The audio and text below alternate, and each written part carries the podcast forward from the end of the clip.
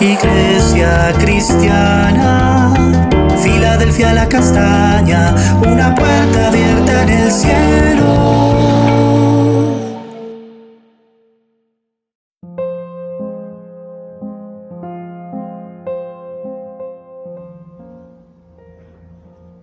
Amada Iglesia, muy buenos días.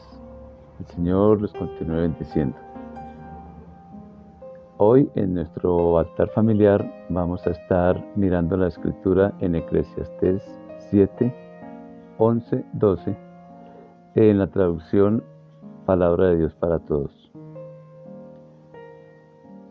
Eh, he titulado este espacio La importancia de lo importante.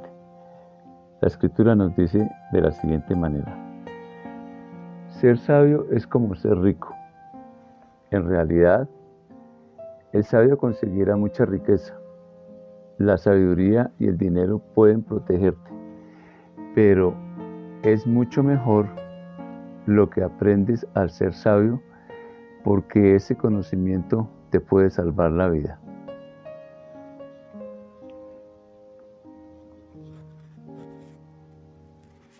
Hay una clara diferencia entre los bienes materiales y los bienes que da la sabiduría son de mucho más peso que las posesiones. Es decir, lo espiritual manda a lo material. Está por encima. La sabiduría trae un bienestar, un plus más allá del que genera una posesión. En Lucas 12, 13 a 21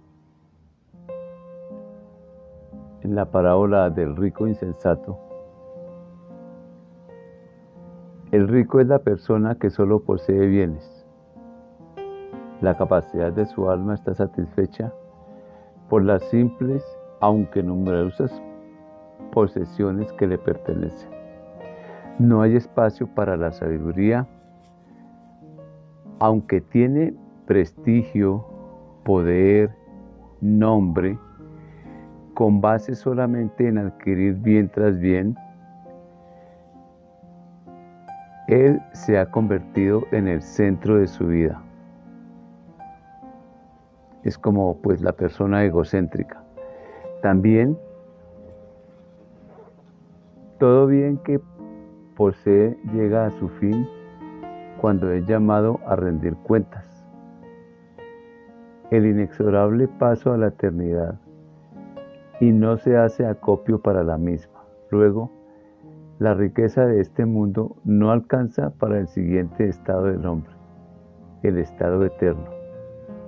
Así las cosas, su vida fue un enorme desperdicio, puesto que su único esfuerzo, loable por cierto, por la cantidad de posesiones que quedaron sin que pudiera ejercer su título de propiedad, fueron abandonadas por la precipitud de su partida. Si hubiese hecho acopio de sabiduría, hubiera sido rico para con Dios y salvada su vida, aún muriendo. Hemos sido colocados para impartir las instrucciones del alcance de vida por medio de aquel que nos llamó de las tinieblas a su luz admirable del que nos sacó de la muerte e impartió su vida en nosotros.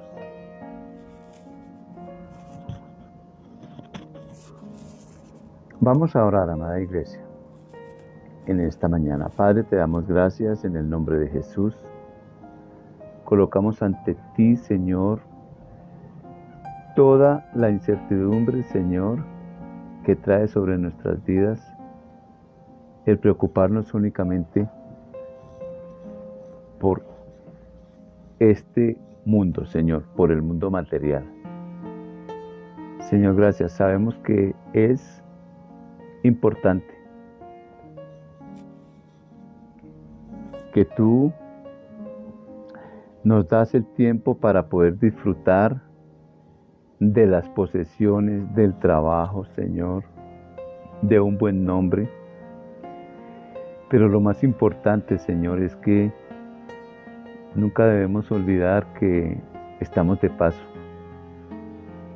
que nuestro hogar permanente no es de aquí, Señor. Y gracias por eso, Señor, porque podemos entender la importancia de lo importante, Señor.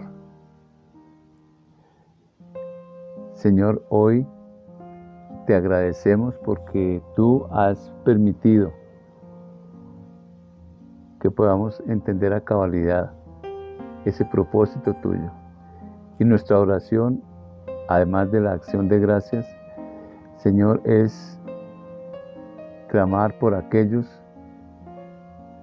cuyo propósito está centrado aquí, en sí mismo, Señor. Bendito Dios, permíteles mirar un poco más allá, Señor, y que puedan entender que son trascendentes, que el propósito de ellos no se queda aquí enmarcado, Señor, en esta vida pasajera, Señor, sino que tiene una culminación feliz a tu lado y no separados de ti. Amado Dios, te bendecimos, te damos gracias en el nombre de Cristo Jesús. Amada Iglesia, un resto de día en bendición.